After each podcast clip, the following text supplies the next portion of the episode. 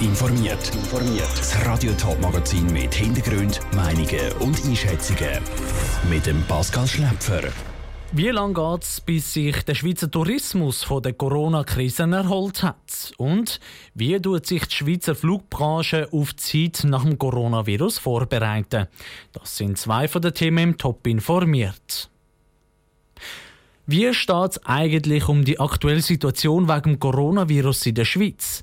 Die Frage haben die Experten vom Bund heute am Nachmittag in einer Medienkonferenz beantwortet. Sie haben aber nicht nur über die aktuellen Zahlen informiert, auch der Schweizer Tourismus war ein Thema.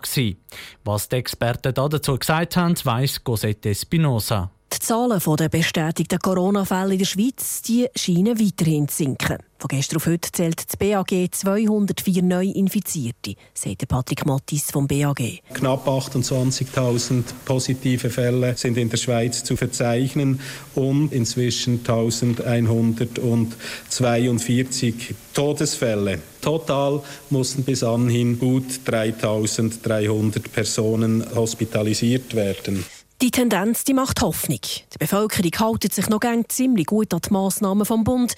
Trotzdem hat der Patrick Mattis Verständnis dafür, dass sich auch eine gewisse Ermüdung bemerkbar macht. Viele sind seit langem zu Hause am Arbeiten, denen fällt die Decke auf den Kopf, die möchten wieder irgendwo soziale Interaktionen.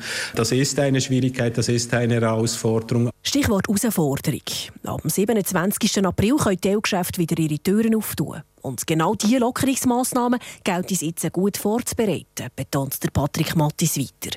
Die Rede ist von Schutzkonzepten, die jetzt müssen erarbeitet werden Wer kann unter welchen Bedingungen was verkaufen beispielsweise? Dazu wird sich der Bundesrat diesen Mittwoch noch äußern. Klar ist, die Wirtschaft und damit auch der Tourismus leiden unter dem Lockdown. Der Erik Jakob vom SECO rechnet darum für das laufende Jahr mit einem Umsatzrückgang im Tourismus von bis zu 25 Prozent und ergänzt. Das SECO gehen davon aus, dass sich der Tourismus erst 2021 allmählich erholen wird. Eine gänzliche Normalisierung der Nachfrage- und Umsatzentwicklung dürfte aber erst im Jahr 2022 erreicht werden. Dazu käme auch der psychologische Faktor, betont der Erik Jakob weiter. Weil die Konsumenten haben auch, wenn die Massnahmen gelockert werden und alles wieder normal sollte verlaufen, gäng noch Angst vor gesundheitlichen Risiken. Cosette Espinosa hat berichtet. Der Bundesrat Alain Berset hat an einer zweiten Medienkonferenz im Kanton Graubünden bekannt gegeben, dass die Hotels und Restaurants voraussichtlich Anfang Juni wieder aufmachen können. Das wird heissen, Sommerferien wären zumindest in der Schweiz möglich. Am Flughafen Fieber messen, länger anstehen beim Einsteigen ins Flugzeug und während dem ganzen Flug eine Schutzmaske anhaben. So könnte das Fliegen nach der Corona-Pandemie aussehen. Zumindest, wenn es nach der deutschen Luftfahrtbranche geht. Sie hat nämlich ein Konzept ausgeschafft für die Zeit nach Corona. Wie weit die Schweizer Luftfahrt mit so einem Plan ist, im Beitrag von Daniel Schmucki. Ein fixfertiges Konzept für die Zeit nach Corona hat die Schweizer Luftfahrtbranche nicht noch nicht. Aber der Flughafen Zürich arbeitet mit einer Taskforce schon länger dran.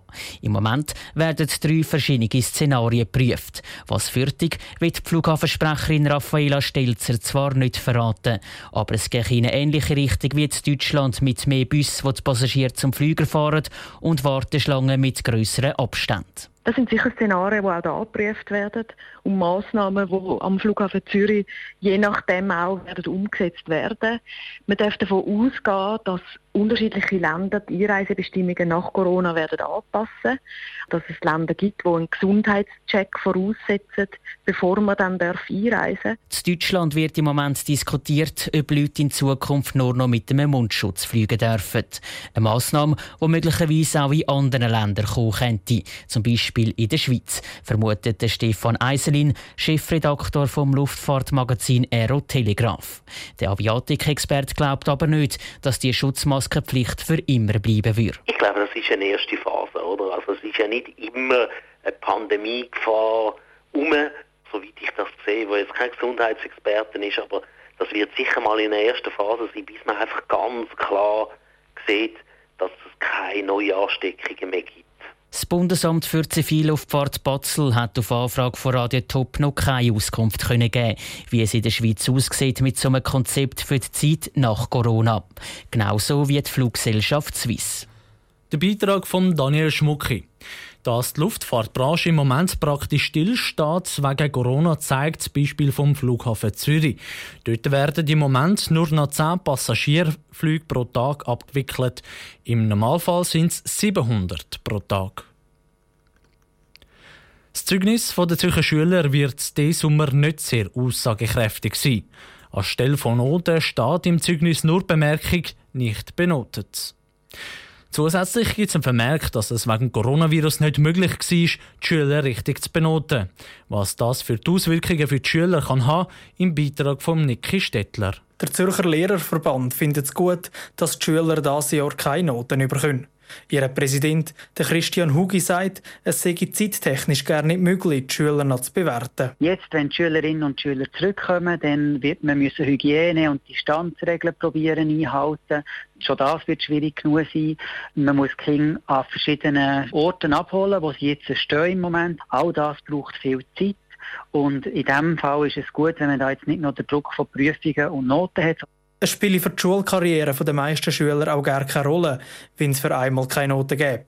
Vor allem für Primarschüler hätte es keinen grossen Einfluss. Es wird kaum Auswirkungen haben. Die wichtigen Zeugnisse für die Übertrittsfragen oder so sind die im Januar gewesen. Das gilt sowohl für Übertritt von Primarstufe auf die Sekundarstufe, wie auch für andere Übertrittsfragen.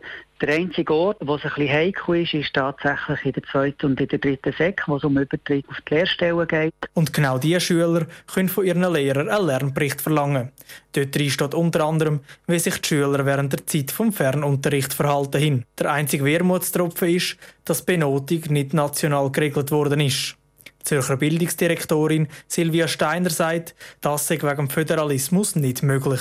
Die Volksschule ist grundsätzlich Sache der Kantone, oder? Und jetzt im Bezug auf das Zeugnis gibt es eben kantonale Richtlinien und Erlass, wo regelt, wie das Zeugnis ausgestaltet werden.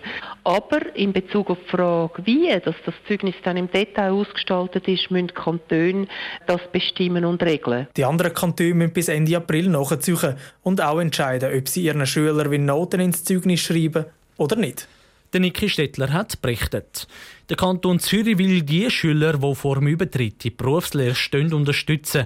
Sie können von den Lehrern ein Referenzschreiben verlangen, wo drin steht, wie sie sich während der Corona-Krise verhalten haben.